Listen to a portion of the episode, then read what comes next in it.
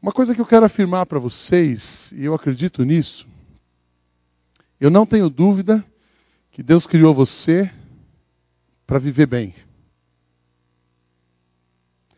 Eu não tenho dúvida que Deus criou você para ter relacionamentos saudáveis. Eu não tenho dúvida que, eu, que Deus criou você para te dar emoções equilibradas. Eu não tenho dúvida que Deus criou você para fazer a sua vida ser uma vida boa. Aí você fala assim, então acho que Deus esqueceu de mim. Ou então eu não entendi, eu não conheci Deus ainda. Eu vou ler alguns textos. O primeiro deles, Jeremias 29, se você puder abrir a sua Bíblia, Jeremias 29, de 11 a 14. Depois nós vamos ler João 15, de 9 a 11. E depois nós vamos ler Gálatas 5, verso 1. Todas essas afirmações que eu disse aqui, eu acredito nelas. E a gente vai entender como e porquê. O título da mensagem desta manhã é Qual o padrão de vida que eu escolho ter? Deus planejou uma coisa e você escolhe o que você quiser. Você escolhe viver do jeito que você quiser. Jeremias 29, de 11 a 14, diz assim: Porque sou eu que conheço os planos que eu tenho para vocês, diz o Senhor planos de fazê-los prosperar e não de lhes causar dano, planos de dar-lhes esperança em um futuro. Então vocês clamarão a mim, virão orar a mim, e eu os ouvirei. Vocês me procurarão e me acharão quando me procurarem de todo o coração. Eu me deixarei ser encontrado por vocês, declara o Senhor, e os trarei de volta do cativeiro. Voltando, indo para frente, algumas páginas do Evangelho de João, ou clicando aí em outras teclas, Evangelho de João 15, versos 9 a 11. João 15, de 9 a 11. Como o Pai me amou, assim eu os amei, permaneçam no meu amor. Se vocês obedecem os, meus mandamentos, permanecerão no meu amor, assim como tenho obedecido aos mandamentos do meu Pai, e em seu amor permaneço. Tenho-lhes dito estas palavras para que a minha alegria esteja em vocês e a alegria de vocês seja completa. Então não tenho dúvida de que Deus quer que a gente seja feliz.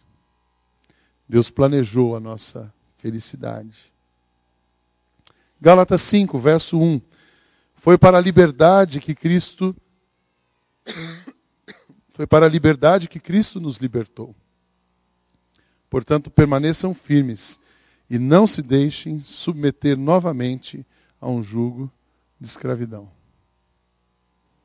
Foi para a liberdade que Cristo nos libertou, portanto, permaneçam firmes. Eu acredito naquelas coisas que eu falei para você, mas eu também acredito numa coisa: que mudar de vida é uma decisão pessoal. Ninguém muda se não quiser. Ninguém muda outra pessoa se não quiser. Ah, eu, eu era bastante doente como pastor. Todas as pessoas que trabalham com gente têm essa tendência a achar que eles são responsáveis pela melhora da outra pessoa. Isso é doença. E aí, graças a Deus, celebrando as, as terapias, eu me curei. E hoje é, eu, eu tento ajudar as pessoas, mas eu já tenho a expectativa que eu não mudo ninguém. Ainda bem. Porque se eu achar. Muitas vezes eu voltei frustrado, fiquei doente fisicamente, deprimido, porque você caminha, caminha, caminha. Ô, oh, Edu, muito obrigado. Valeu, cara. Você caminha, caminha com uma pessoa. Você já imaginou você trabalhar dois anos com um casal e depois um olha para o outro e fala assim: olha, beleza, estou separando mesmo, nunca te amei, estou indo embora. E eu, em algum momento, eu achava assim, puxa, mas eu fiz tanto e não deu certo. Ninguém muda ninguém. Ninguém fica casado. Ninguém restaura casamento se não quiser. Ninguém tira as suas, suas dobras da alma se não quiser. Então você é responsável pela sua mudança. A gente tem uma outra doença, né? Eu, eu procuro um culpado para minha doença. É difícil, mas isso a gente já falou domingo passado. Ninguém é culpado eu já preguei aqui sobre isso. A gente gera 95% das nossas dores. Nós temos dois inimigos: o diabo e a gente mesmo. Então, 95% das nossas dores são geradas por nós, mas é difícil admitir isso. Então, uh, você muda de vida quando você quer. Mudar de vida é uma decisão pessoal. Amém? Estamos estabelecidos a base. Se é tão simples assim, por que, que é tão difícil a gente tomar uma decisão séria de mudar de vida? Sair de um lugar e chegar no outro. Eu costumo dizer que a mente e o coração, eles estão tão perto, tão perto, mas são tão distantes na hora da execução. A gente entende, mas não consegue colocar em prática. Por quê? Algumas coisas, cinco coisas, que nos impedem, te impede de dar esse passo muitas vezes. A primeira coisa é o orgulho. Sabe por quê? Você tem um, esboço aí, né? Você pode preencher, deve estar ali para você colocar. Ou ia estar sendo organizado de uma outra maneira. O orgulho, o orgulho me impede de admitir que eu preciso de ajuda. Mas como que eu, um pastor, como que eu, uma pessoa que já fiz tanta coisa, como que eu, alguém que tem um destaque, como que eu que sou o arrimo da minha família, como que eu vou admitir que eu preciso de ajuda? E aí a gente se afasta. É muito mais fácil você se afastar do que você enfrentar.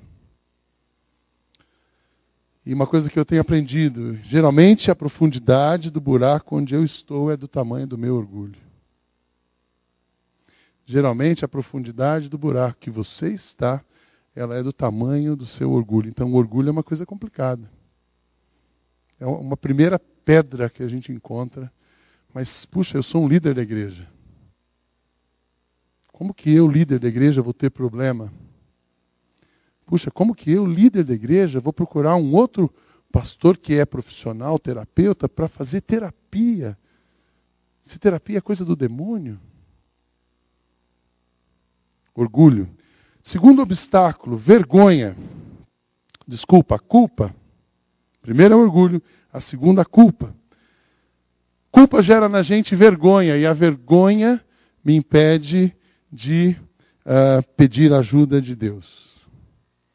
A partir do momento que eu admito, eu vou ter, você vai abriu a janela.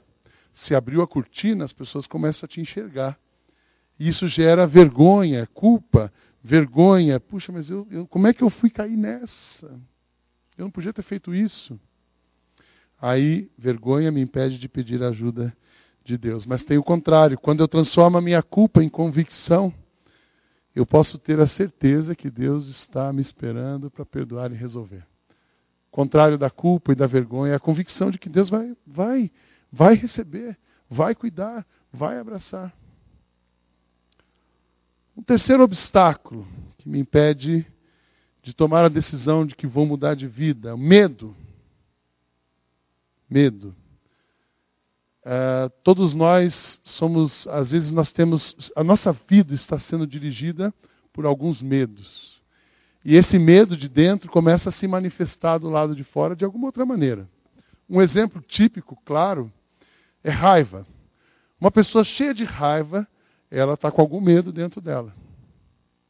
Medo de não ser aceito, então eu não posso, eu, eu tenho medo que descubram quem eu sou. Então eu me torno agressivo, ninguém chega perto de mim, e aí aquele medo fica dirigindo a vida. Eu já lidei com várias pessoas, assim, você olha para o cara, ele parece um pitbull. Você não consegue chegar perto dele. E quando você tenta chegar, aí você já. Tá bom. Por quê? Eu, ele tem algum medo dentro dele, e esse medo dirige a vida dele. E esse medo impede dele tomar a decisão. Uh, muitas vezes eu tenho medo, se você quiser completar, de perder a minha liberdade. Porque quando eu perco a minha liberdade, eu acho que eu estou perdendo o controle da situação. É tão interessante, eu, a gente na caminhada pastoral, você começa a observar e se relacionar, ou mesmo no atendimento, de escutar uma pessoa. E eu gosto de escutar, porque quando você escuta, você começa a perceber. Então a pessoa diz assim: olha, não, porque eu controlo a minha mulher, eu controlo os meus filhos, eu resolvi isso, aqui a gente faz assim, está tudo sob controle. Aí, mas eu tenho um problema aqui, não, mas isso também eu controlo. Ninguém controla ninguém. A gente não consegue nem se controlar. Então eu tenho medo de perder o controle, tenho medo de perder a minha liberdade, que aí eu perco o controle. Então, se eu admitir, se alguém é, vier a saber o que está acontecendo, eu me expor, aí eu perco a minha liberdade, aí ninguém nessa igreja vai olhar para o cisne. O cisne fez terapia, então ele também é doente, maluco, eu não vou tratar com ele. Precisamos procurar outro pastor, porque esse faz terapia. Tenho medo de perder o controle. Mas o fato é que eu sou controlado todo o tempo. Uma pessoa que tem medo de perder o controle é porque ela é controlada o tempo todo. Liberdade é escolher quem me controla. Uau! Que libertador! Quem é que vai controlar você? O seu medo? Você mesmo? A sua esposa? O seu marido? O seu filho? Eu disse que adolescentes estão mandando nos pais. Tem filhos controlando pais, tem esposas controlando maridos, tem maridos controlando mulheres, tem sogras controlando toda a família, controlando entre aspas. Tem sogros controlando toda a família, para não dizer que eu sou machista. E a liberdade, liberdade é escolher quem me controla. Quando eu entrego a minha vida aos cuidados e ao controle de Cristo, Ele me liberta. Uau! A maneira da gente se libertar do medo é ser controlado por Jesus. Nós vamos chegar lá. Quarto obstáculo: a preocupação. Eu vivo com medo de que eu não vou conseguir. É praticamente impossível eu conseguir resolver minha situação. Sidney, você diz que é possível, mas assim, a coisa é tão complicada, você não consegue entender o tamanho da pedra que, que eu tenho na minha história. Então, não vai dar. A gente precisa confiar em Deus e depois agir no seu amor e aí agir com confiança e a gente consegue avançar. E por último, a dúvida. Eu desejo crer, mas a minha fé parece ser tão fraca. A isso, recuperação é para os fortes. Isso aí não é comigo, eu não tenho a fé desse tamanho, eu não consigo é, vencer esse obstáculo, eu, eu não posso. Há quem diga, eu ouvi um pastor uma vez dizendo que a maior arma que o inimigo tem contra outros pastores é que eu não posso. A maior arma que o inimigo tem contra você é colocar na sua cabeça que você não pode mudar de vida. E você pode. É que você não pode reverter uma situação, e você pode. Olha o texto de Mateus 17, 20. Ele respondeu: porque a fé que vocês têm é pequena. Eu lhes asseguro que se vocês tiverem fé do tamanho de um grão de mostarda, poderão dizer a este monte: vá daqui para lá, e ele irá, e nada lhe será impossível. Eu vou repetir.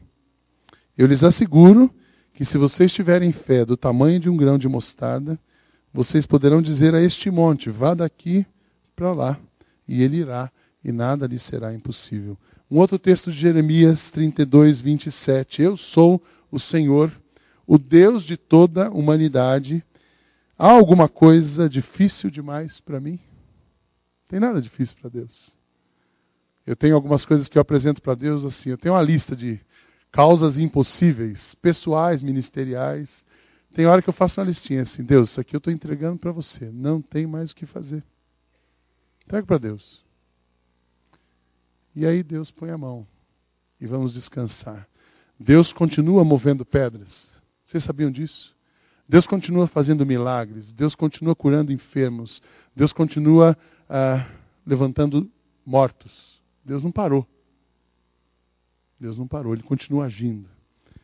Deus é o Senhor de toda a humanidade.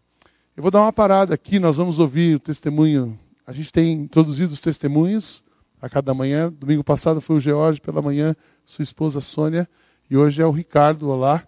Queria convidar o Ricardo para estar no testemunho como que Deus tem agido na vida dele, qual o compromisso dele com a mudança. Vamos receber o Ricardo com as nossas palmas.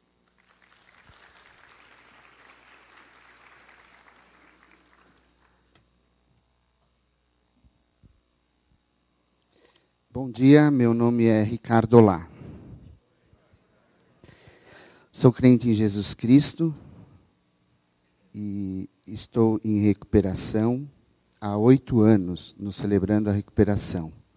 E a minha área de entrada no Celebrando a Recuperação é religiosidade. Nasci num lar cristão, meu pai se tornou pastor por vocação, por ter implantado uma igreja através de uma escola dominical que estava na casa do meu avô.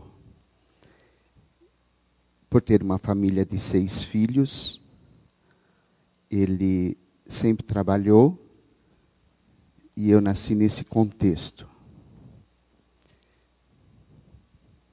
Também me tornei como profissão desenhista projetista.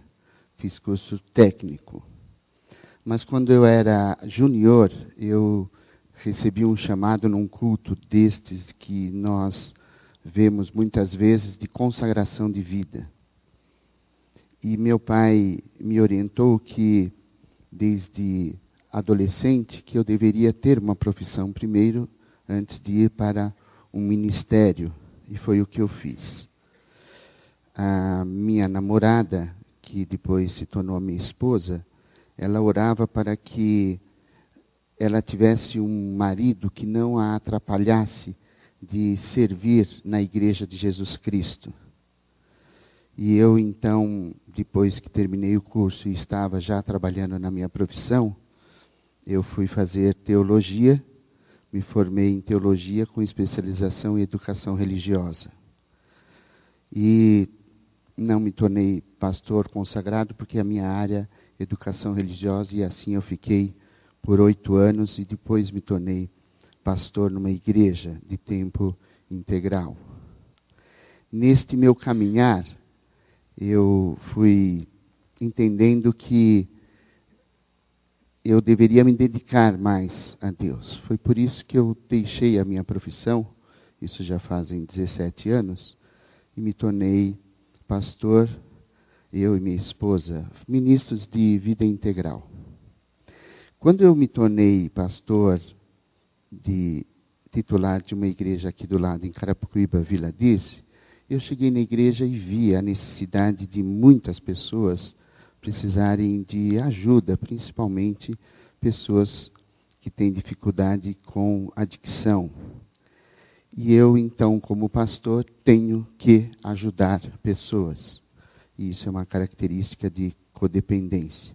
Fui atrás, porque já conhecia os doze passos, e fui à Igreja Batista do Murumbi. Lá chegando, Fui para ajudar outros, fui para ajudar a minha igreja, fui para ajudar pessoas com é, problemas com dependência química. Mas lá chegando, o que me impactou foi que o Celebrando a Recuperação não é só para esse tipo de problema.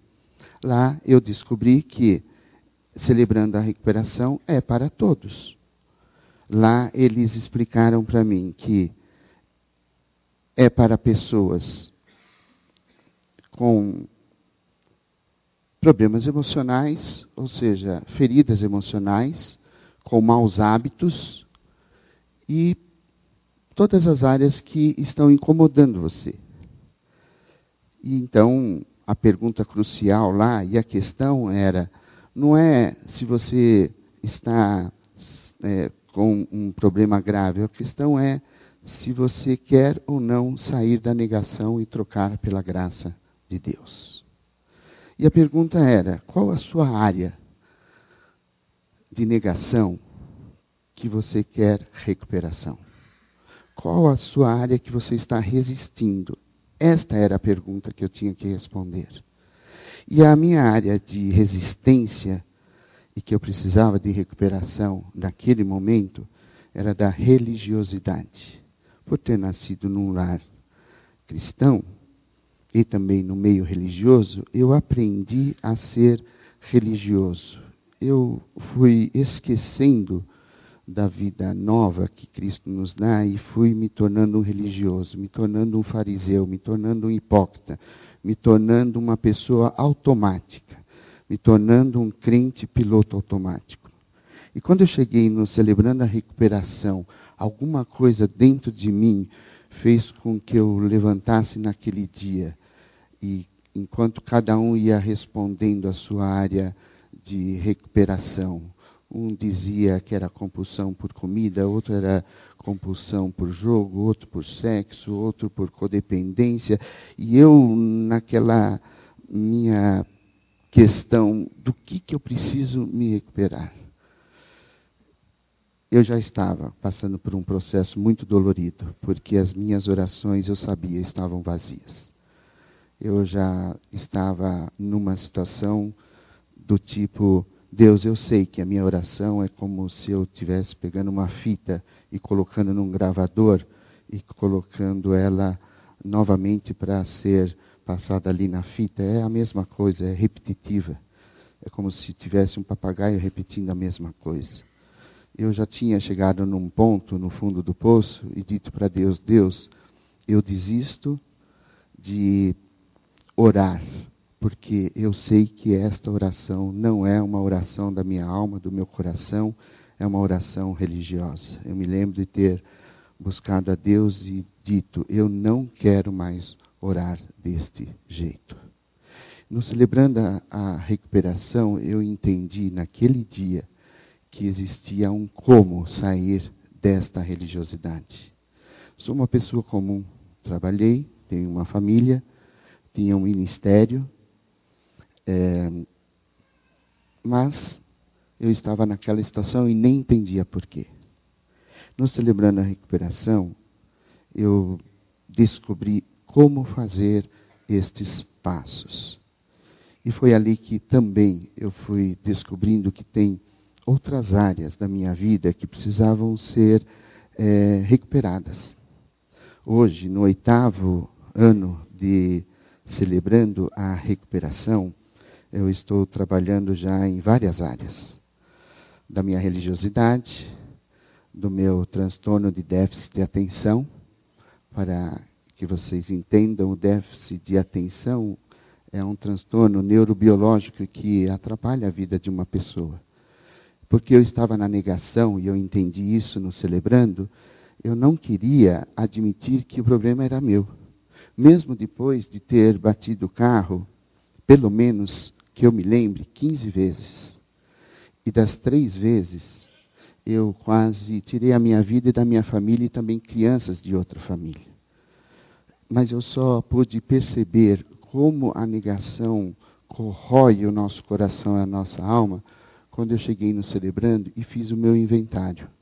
No meu inventário eu pude listar todas as vezes que eu bati o carro e a culpa não era do outro, não era do trânsito, não, não era. O problema era meu. E aí então, através da graça de Deus, que foi mostrando caminhos que hoje eu olho para trás e digo só por Deus.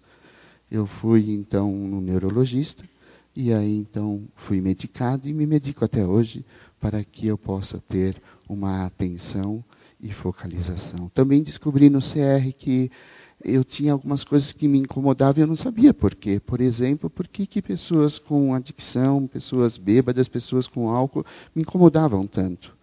No meu inventário eu descobri que tanto por parte de pai quanto por parte de mãe eu tenho um histórico de alcoolismo.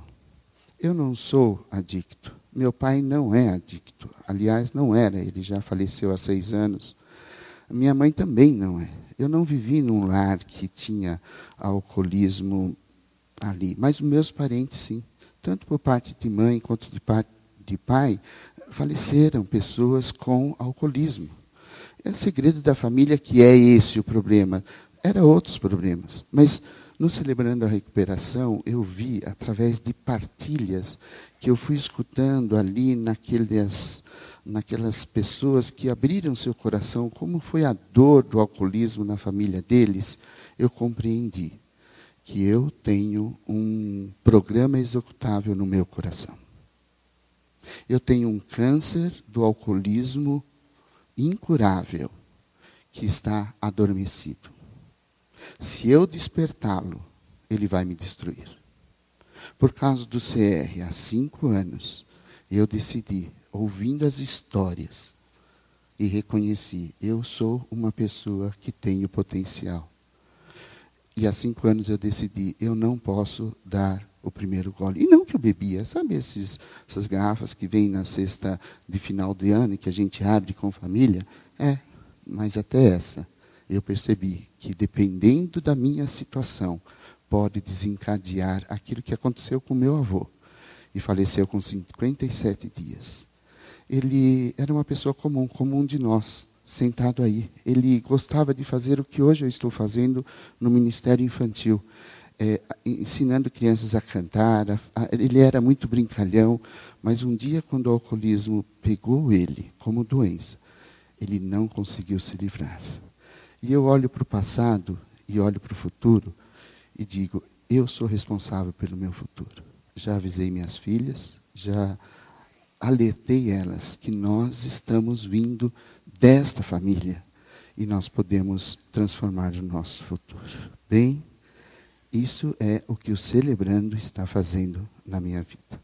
Já estou no décimo segundo passo, tendo recebido uma mensagem. Devo é, passar essa mensagem a outros. Uh, desde que conheci o Celebrando, eu comecei, como pastor, a levar pessoas da minha igreja para conhecer o Celebrando. Não foi só aqui. Vim aqui, já estou aqui há três anos, mas levei pessoas para outras igrejas que tinham celebrando, começando no Morumbi, Ibabe, Memorial de São Paulo, aqui também. E devo ter levado mais de 200 pessoas para que as pessoas possam ter contato com essa mensagem de recuperação. Eu e minha esposa estamos nos celebrando há oito anos. Estamos em recuperação. E tão forte é esse impacto na nossa vida que depois de quase 17 anos de pastorado, nós deixamos em março o nosso ministério de igreja local, porque nós queremos trocar de campo missionário. Queremos vir para o campo missionário de pessoas que precisam de recuperação. E nosso sonho é que os surdos tenham esta ferramenta para lidar com as suas feridas emocionais. Por isso, o nosso sonho é que os surdos também sejam alcançados com celebrando a recuperação. Eu deixei o meu ministério de igreja local. Estou dando, junto com a minha esposa, um passo de fé, porque nós queremos que o celebrando abençoe mais vida, mais vidas, como está abençoando a minha vida, a vida da Lília, das minhas duas filhas, Nayane e Lidiane, 20 e 22 anos, que já podem ser abençoadas pelo celebrando. Minha mãe, minhas tias, elas tiveram o impacto de ter um pai que foi alcoólatra e faleceu, e elas têm as características de codependência. Todas elas, quase todas, casaram com, com alcoólicos. Não vai acontecer comigo, porque hoje eu conheci o Celebrando a Recuperação. Que Deus abençoe a todos. Obrigado por me ouvirem.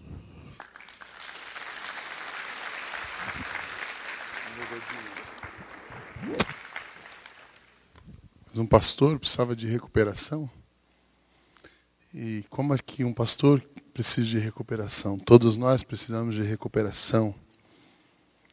Oito anos e não melhorou? A gente vai melhorando. Um dia de cada vez. E eu falo para minha família assim: um dia de cada vez, todos os dias com Jesus. Que aí o negócio funciona. Como é que a gente dá esse passo? Como é que eu posso uh, caminhar? Como é que eu dou passos para mudar a minha tomar essa decisão? Primeiro passo, primeira coisa. Eu aceito, se você está preenchendo, eu aceito o Filho de Deus como meu Salvador. Tudo muda quando uma, Jesus entra na vida de uma pessoa. Amém? Eu gostei a semana passada. Uh, eu gosto de, eu sou daquela época que pastor fazia apelo em culto, né? Então de vez em quando eu gosto de fazer apelo no culto. Natal, não tem coisa mais legal no dia do Natal, naqueles momentos, quando a gente vê uma pessoa levantando a mão, dizendo aceito Jesus. Porque a hora que a pessoa aceita Jesus, Jesus, Jesus entra na vida de uma pessoa, tudo muda. É como se você abrisse uma janela que não existia e você começa a enxergar um outro mundo. Domingo passado, algumas pessoas levantaram a mão. Estou vendo algumas de volta aqui. Uma pessoa que levantou a mão domingo passado já me procurou. Almoçamos durante a semana. Porque uma coisa é você decidir aceitar Jesus. Esse é o primeiro passo. E depois a gente vai tomando decisões a cada dia de viver como Jesus. Aceitar Jesus e viver como Jesus. Então Jesus levou-os para fora e perguntou: Senhores, que devo fazer? Então, levou-os para fora. Esse aqui é o texto daquela Paulo e Silas na prisão. A prisão, lembra do terremoto? Eles saem. Levou-os para fora e perguntou: Senhores, que devo fazer para ser salvo? Eles responderam: Creia no Senhor Jesus, e serão salvos você e os de sua casa. Puxa, eu tenho um histórico de é, vô, que não era alcoólatra, mas é, que era alcoólatra, tio alcoólatra. Eu tenho um histórico na minha família disso, disso, disso. Mas quando Jesus entra na história de uma família, creiam no Senhor Jesus e serão salvos você e a sua casa. Aceitar Jesus é o primeiro passo. Dizer, convidar Jesus para entrar. Mas eu preciso fazer isso? Precisa. Se confessarmos com os nossos lábios, nós precisamos convidar Jesus. Se você nunca convidou Jesus, você está aqui na igreja, você tem ouvido, você está frequentando um pequeno grupo, você já ouviu várias vezes, mas você nunca convidou Jesus para entrar na sua vida, você precisa tomar essa decisão. Sem Jesus é impossível uma pessoa mudar de vida. A pessoa pode mudar o status social, a pessoa pode mudar o, o saldo bancário, a pessoa pode mudar o nível intelectual, mas ela não pode mudar a história dela sem Jesus. Amém? O vazio que uma pessoa tem na sua alma só pode ser preenchido com Jesus. Então, primeira maneira de você conseguir mudar de vida é você dizer: Eu preciso ser salvo, preciso de ajuda e me entrego a Cristo. Segunda coisa. Na luz das Escrituras, eu aceito Jesus como meu padrão de vida. Opa, aí começou a ficar mais sério. Porque é gostoso você vir num lugar, eu me sinto bem. Esse lugar aqui não pode mudar a vida de ninguém, mas a mensagem que a gente prega aqui pode mudar a sua vida. Então você convidou Jesus para entrar na sua vida. Aí uma outra decisão é tomar é tomar a decisão de tornar Jesus o seu padrão de vida. Então as suas escolhas, as suas decisões, a sua maneira de agir tem que ser de acordo com Jesus é, uma coisa que eu acho interessante que eu li: Deus é o seu fabricante. Como é que eu sei como é que, que Deus é o meu. Onde é que está esse negócio do padrão? O que, que eu devo fazer ou não fazer? Deus é o seu fabricante e a Bíblia, o manual do fabricante, no qual você pode basear a sua vida. Então, você quer saber o que Deus. Qual é o padrão? Começa a ler a Bíblia. Então, primeiro passo, convida Jesus para entrar na sua vida. Segundo, comece a ler as Escrituras. Aí você vai entender, você vai aprender qual é o padrão para a sua vida. Mas a Bíblia fala, eu estou passando por determinada situação. A Bíblia fala sobre isso? Fala. Eu tenho uma experiência na minha vida. Ah, Casei-me muito cedo. Com 17 anos, o meu pai me emancipou. Terminei um curso técnico em eletrônica, fui emancipado. Você vai no cartório e diz assim: está liberado, o cara é maior de idade. E eu montei uma empresa. E eu montei essa empresa com uma pessoa que eu conhecia da igreja, sócio. Meia só se usa no pé, passou de um dia, ela dá mau cheiro. Mas eu tinha um sócio. E aquele sócio passou a perna na gente. E depois de dois anos eu estava numa crise tão grande, eu me casei, eu montei uma empresa com 17, minha esposa, a Kátia já era minha namorada. Crente não faz besteira. Então eu casei, eu tinha 18 e ela 19. Com 19 anos, dois anos depois de emancipado, esse sócio passou a perna na gente. E eu, puxa, que decepção, mas o cara era crente, eu conheci na igreja, ele era meu líder de jovens da igreja. Aí eu estava lendo Provérbios um dia, e começou a falar sobre negócios, sobre sociedade, sobre procedimento. Eu disse, puxa, por que, que eu não li isso antes? Se eu tivesse lido, eu nunca tinha me associado a esse traste e eu não estava passando por isso. Então a Bíblia fala de negócio, a Bíblia fala de casamento, a Bíblia fala de um monte de coisa. Então, é, você quer descobrir o padrão? Vai na Bíblia. E ali você aprende o padrão. E eu afirmo para vocês: tudo que está na Bíblia, se você praticar, funciona. Amém? Agora, se não praticar também, aguenta depois. Funciona. Então, Bíblia. Terceiro, primeiro você aceita, segundo você toma Jesus como seu padrão. O que acontece? Tem muita gente que ah, ah, já aceitou Jesus, mas não decidiu viver como Jesus. Esse é o problema dos crentes. Crente tendo problema é porque aceitou Jesus, mas não viveu como Jesus. Vai ter problema. Terceiro, eu aceito a vontade de Deus como a minha estratégia de vida e como o meu alvo. Aceitar a vontade de Deus como a sua estratégia de vida. O que, é, o que significa isso? Perguntar para Jesus o, que, o que, que, ele quer que você faça, o que, que ele não quer que você faça, e aí, tendo a resposta, você descansa nele. Eu estava explicando esses dias para o meu futuro genro, eu disse, olha, a gente, quando tem que tomar decisões, você não sabe o que Deus está querendo naquele momento, você vai passando pelas portas e vai orando.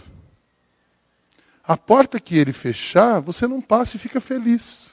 E a porta que ele abrir, você passa e fica feliz do mesmo jeito. Deus não me deu aquilo, aí o cara fica em depressão, porque eu queria tanto, e Deus, Deus brigou comigo, Deus me esqueceu, Deus não esquece de você. Deus não para de olhar você, Deus nunca sai de perto de você, Deus nunca perde interesse na sua vida. Mas algumas portas ele vai fechar para você não quebrar a cara.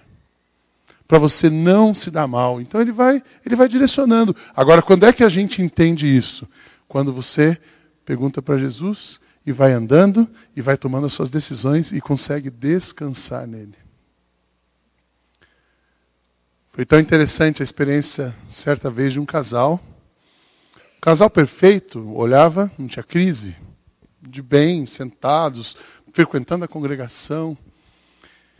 E um belo dia esse moço liga para mim, pastor, você pode falar comigo hoje? Quando o cara liga às sete da manhã, você pode falar comigo hoje? Hum, Deus Zica. Ou Deus Zebra. Você pode falar comigo hoje? Posso. Quando? E eu, não, eu tento não ser enrolado, o mais rápido possível. Pode ser hoje às 10. Então tá bom, 10 horas eu estou aí. Recebi no meu escritório. E eu acreditei na sinceridade do que ele me dizia, porque ele estava sendo sincero assim, eu quero me separar. Tenho sete anos de casado quero me separar. Aconteceu alguma coisa? Não, não aconteceu nada. Eu amo minha esposa, ela é muito bacana, ela é uma excelente amiga, a gente se dá super bem. Eu, eu amo minha esposa, não, assim, eu gosto muito da minha esposa, ela é uma excelente amiga, mas eu não a amo mais para ficar casado com ela. Você tem outra mulher? Não. Perguntei, você tem um homem? Que agora essa é a pergunta que eu faço também. Ele disse, não. Muito menos um homem. Eu disse, vocês estão brigando em casa? Sua mulher te agrediu? Não. Você está com algum problema financeiro, crise, vocês não conseguiram? Não. A gente está bem, pastor, fica sossegado. É só que eu não amo mais ela. E ele chorava. O que, que o senhor me diz? Eu falei assim: vou abrir a Bíblia para você, abrir a Bíblia ali, o que Jesus falou no Sermão do Monte sobre o divórcio. E você pode se divorciar quando existe o adultério. E aí você se divorcia, mas não tem o direito de casar. Isso é a lei, isso é a Bíblia. E o resto? O resto é graça. Eu já falei que o resto é graça e cuidado para não viver em desgraça. Mostrei isso para ele disse, olha, então eu não aprovo o seu divórcio. Eu não posso dizer, coitadinho de você, você está triste, não está sendo feliz. Eu só vou dizer para você duas coisas. Essa é o que a Bíblia diz. Segunda coisa, pergunta para Jesus o que você quer. O que, que ele quer que você faça que mais? Mais nada. Deus abençoe, eu vou orar e tchau. Por quê? Eu vou tomar uma decisão, eu vou assinar embaixo e dizer, ai, ah, por favor, isso mesmo você tem que ser feliz. Está errado. Não vou fazer um negócio desse. E o cara foi embora. Aí, à noite, eu estou no meu continuei na igreja, no escritório, trabalhando. Ele ligou. Você está tá na igreja? Estou na igreja. No mesmo dia, oito da noite. Você tem cinco minutos? Eu tenho. Entrou na minha sala. Saí daqui perguntando para Jesus o que ele queria. E eu cheguei lá na esquina, lá no shopping, pertinho. E minha esposa ligou, dizendo para mim, e eu não sabia, nem a gente estava planejando, mas ela ligou dizendo para mim que estava grávida. Naquele momento, todo o amor que eu senti sempre por ela brotou. Eu voltei, e aquilo que eu te disse, esquece tudo. Um detalhe, a mala dele estava pronta para ir embora, e ela não sabia. Eu queria dar um, eu queria dar nesse cara, a hora que ele veio de manhã. Mas não posso fazer isso. E aí ele disse, pastor, esquece tudo. E o que a gente, ele entrou, a gente orou, celebrou e disse para ele, sabe o que aconteceu com você? O diabo está se aproximando da sua vida. E o diabo quer destruir, matar, veio para roubar, matar e destruir. E às vezes a gente vai ficando, a insatisfação com alguma coisa abre uma brecha e a gente vai da insatisfação para a fantasia. Eu sei que eles estão bem, filho nasceu, ele continua casado, e se Deus quiser vai ficar casado para sempre. Amém? Um dia de cada vez, mas naquele dia, ele, seu amor voltou. Então muitas vezes o diabo nos, se aproxima da nossa vida e ele começa a fantasiar, colocar coisas na nossa cabeça, ele começa a colocar oportunidades quando a gente está insatisfeito com alguma coisa, a gente se abre para o novo, e esse novo pode ser o buraco. Então, é, perguntar para Jesus. Quando você tiver uma dúvida, pergunta para Jesus o que Ele quer que você faça. Quando você estiver triste, pergunta para Jesus o que está acontecendo com você, e eu tenho certeza que Ele vai responder. E a última coisa. Eu aceito o poder do Espírito como a força de Deus em mim. Eu aceito o poder do Espírito como a força de Deus em mim. Eu não posso depender da minha força. Você e eu não temos poder nenhum capaz de mudar a nossa situação. Mas Deus tem. Deus tem todo o poder. Não existe impossível para Deus. Eu sou o Senhor, o Senhor da humanidade, não existe impossível para mim, assim diz o Senhor. O apóstolo Paulo, escrevendo aos Filipenses, ele disse: Tudo posso naquele que me fortalece. Eu não posso. Jesus pode, se eu deixar. Esse se eu deixar que o Carlos acrescentou aqui, para mim, é a resposta uh, da gente conseguir fechar a chave. Como que eu mudo? Você muda, você to consegue tomar uma decisão de mudar de vida se você disser: Eu não posso. Jesus pode, se eu deixar. Amém? Vamos repetir isso? Eu eu não posso, Jesus pode, se eu deixar. Mais uma vez, eu, Jesus pode, se eu deixar. E para terminar, eu quero contar uma história para vocês. Eu gosto de andar observando o que está acontecendo. Aqui perto, eles estão. O trânsito aqui está terrível, né? Sete da manhã e depois das cinco, entre cinco e sete é um caos, essa região, e das, das sete às oito e meia, às nove é outro caos. Então, o rush da região. E eles estão fazendo o quê? Pontes, não estou julgando se está atrasado ou adiantado, mas tem ponte, viaduto, alargamento de rua, e aqui perto tem um alongamento de uma rua. E eu estou observando, está demorando aquela obra, mas cada dia aparece uma pedra nova. Então a, a rua está cheia de pedra. E me disseram que essa região é uma região de pedras, né?